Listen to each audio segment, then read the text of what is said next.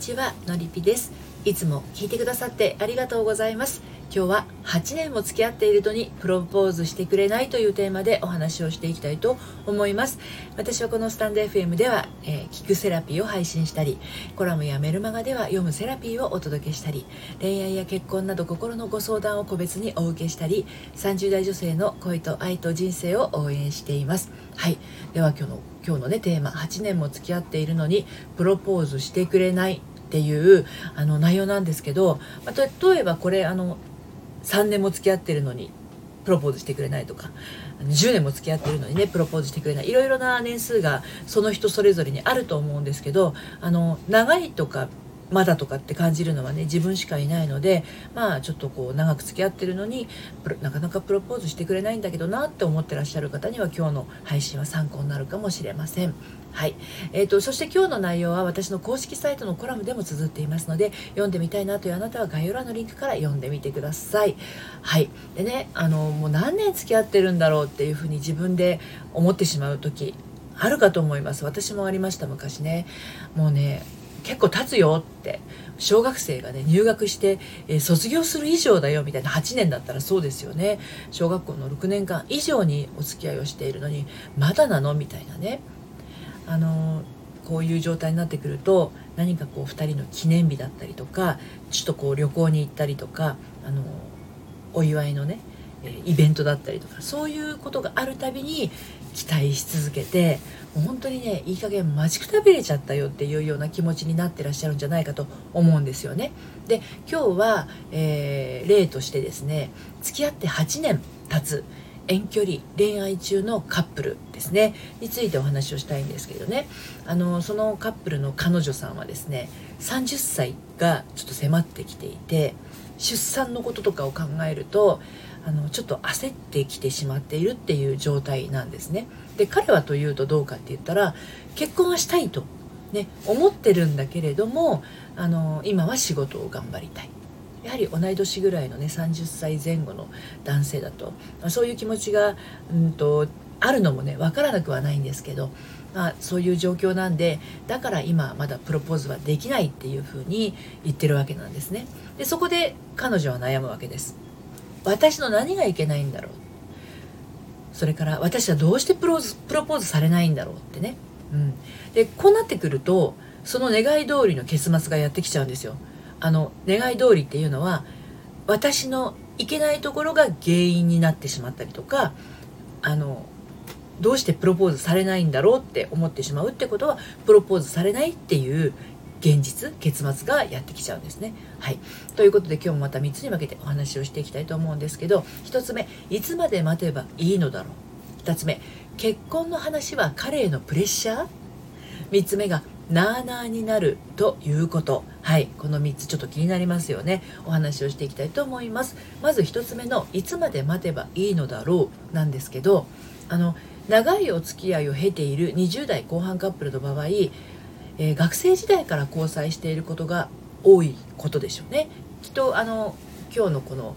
お話をしているカップルもですねまああの大学生とか高校卒業後とかもともと知っている間柄で8年ってなってくるとね、うん、まああの昔からの古くからの付き合いということになりますよね。で就職に伴ってそれまで学生だとね頻繁に会えていたのが急に遠距離となってしまうこともやっぱりあると思うんですようちのあの息子もね、えー、ずっと大学時代付き合ってた、えー、彼女いたんだけどえー、っとまあ、息子と息子が就職した時にちょっとこう地方に行くことがあって、えー、都内に住んでいる彼女とは遠距離になっていった時期がやっぱりあったんですよね。でその環境の変化にまあこの一般的な何て言うんだろう学生時代付き合っていつでも会える状態だった人が遠距離になることによってその環境の変化になかなか慣れず、ね、そういう人多いと思うんですよ。でこう生地ねこう会えていた分会えなくなってしまった時間に何て言うんだろうな虚しさみたいなものをね寂しさとか虚しさとかねそういうものを感じてしまう人もいるかもしれないんですまあ多いかもしれないですよね。でこのご相談の女性はねできるだけ早く子供を産み終えたいっていう希望がありました。でそういう意味ではあの何て言うんだろうこの彼女がね理想とする結婚する年齢っていうのがもう超えてる状態だったわけです、まあ、24とか25とか。早めに結婚をして20代のうちに子育てじゃないや あの出産を終えたいという気持ちを持ってる方あの、まあ、今はどうなのかもわからないですけど私が20代の頃は割と多かったんです、まあ、この彼女さんもそういう考えを持っていました。はい、で、えー、まあ、さらにね焦ってしまう要因としては今まで彼がいなかった友達にね彼ができてどんどん結婚していくっていう状況を目の当たりにするわけですよ。でこの人はこの彼女さんはこの女性はね私は彼がいて何て言うの？にわかな彼じゃなくて長く付き合ってる彼がいてまあそういう彼がいるにもかかわらずどうして結婚できないんだろうと。私は彼からどうしてプロポーズされないんだろうと。ね考えちゃうわけですよ。他の子と何が違うんだろう。なんで私はダメなんだろうって、だんだんこう自分のことを惨めに感じるようになっていっちゃうんですね。それでなくても遠距離恋愛うん、家がそう遠くない周りのカップルに比べたら彼と会うっていうことそのものにも時間もかかるしお金もかかるし労力もかかるわけですね。なのでいろんなことを考え始めるといいことなんて一つも浮かんでこなくて。でもでも結婚するんだったら彼しかいないっていう気持ちが今の時点である以上別れをスパッとねこう選択することもできなくて一体どうしたらいいんでしょうっていうことになるわけなんですね。うん、でこういった悩みに対する私の答えとしてはそれであなたはどうしたいの？なんですよ。その答えに本質的なものがものすごくつがつ詰まってたりするわけなんですね。待ちたいのか待ちたくないのか。ね。あの子供を早く見たいということも彼と結婚したいっていうことも彼女の願望が今すぐ叶うことができないんだとしたらあとは待てるか待てないかだけなんですよね。うん、でもね多分なんですけどこの彼女さんはどちらでもなくあの本音はね待ちたくないんじゃないかって思うわけですね。なぜなら自分が惨めな気持ちになるからです。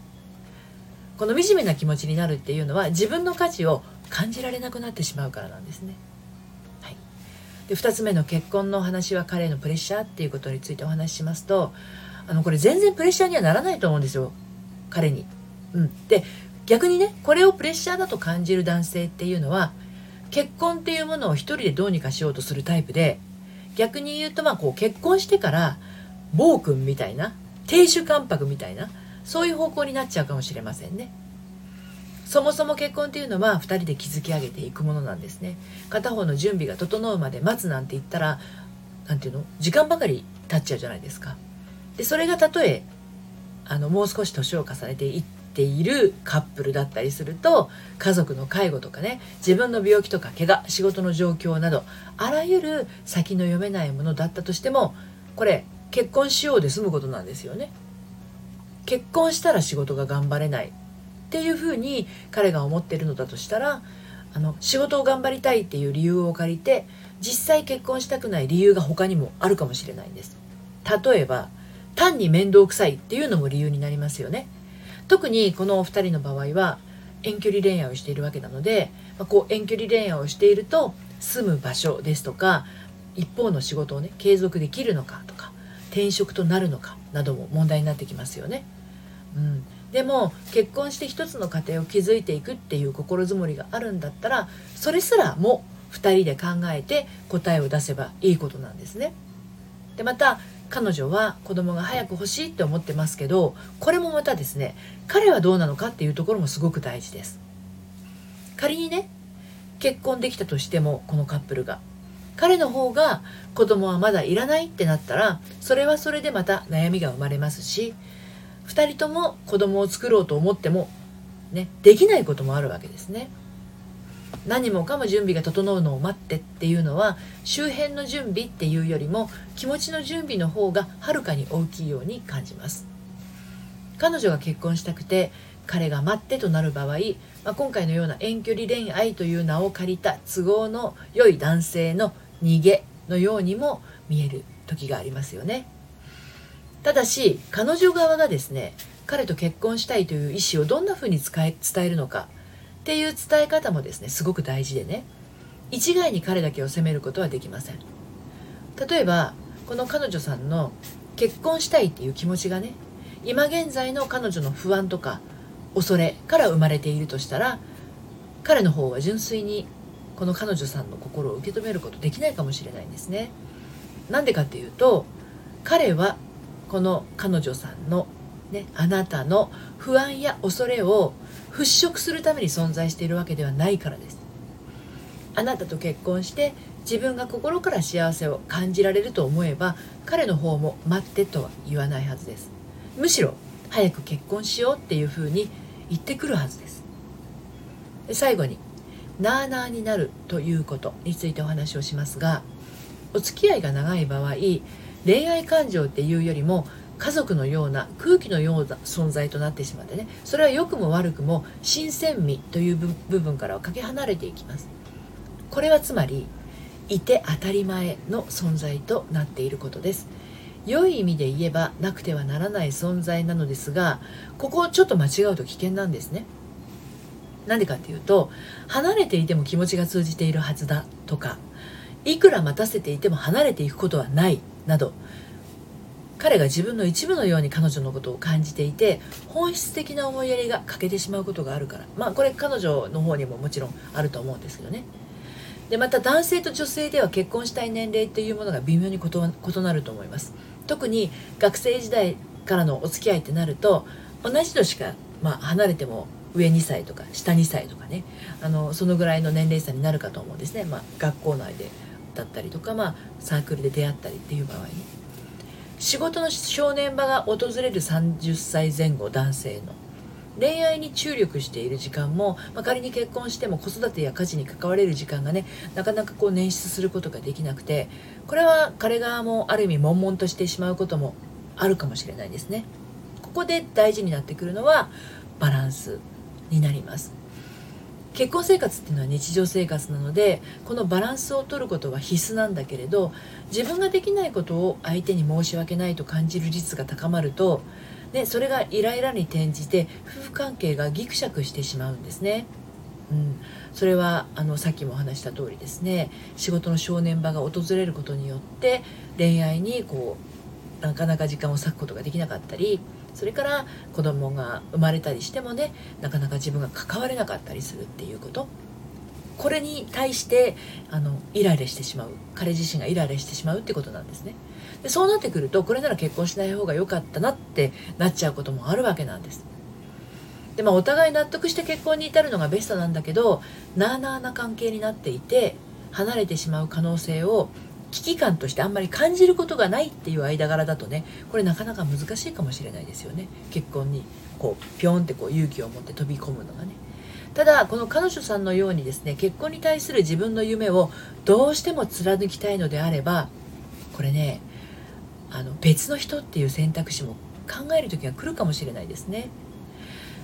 彼じゃなきゃ嫌だっていうことであれば丁寧に彼との時間を紡いでいくだけなんだけれど、まあ、それでも待たされて当たり前な彼女からは卒業しないとただ辛いだけになってしまいます。彼の意向を具体的に聞いてみること。自分が結婚したい理由を明確に伝えること。この2つをしっかり話し合う時間を一度たっぷり取ることが大事かなと思います。そしていて当たり前とかあえて当たり前となるほどの暇な人っていう状況は作らないようにしましょう。人生は彼や子供のためだけにあるのではなくあなた自身のためにあるのですからね。はい、ということで今日は8年も付き合ってるのにプロポーズしてくれないというテーマでお話をしてきました。焦る気持ちイライラする気持ちも分かります。そこに執着していても好転しないんですね、うん、長く付き合っている歴史よりも長いのが結婚生活なんですね。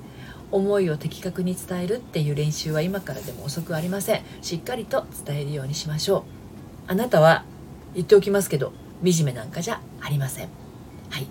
で、えー、今抱えているねこの悩みも含めねあの抱えている悩みが一人じゃなかなか解決できないなちょっとこう突破口が欲しいなっていう方はですねご相談は私のメールマガジンの方からお受けしています。私のメールマガジンは大人の反抗期処方箋メール講座をはじめ、えー、恋愛や結婚のお話だけではなくて日常を彩り深い充実したものにする秘密もお届けしています、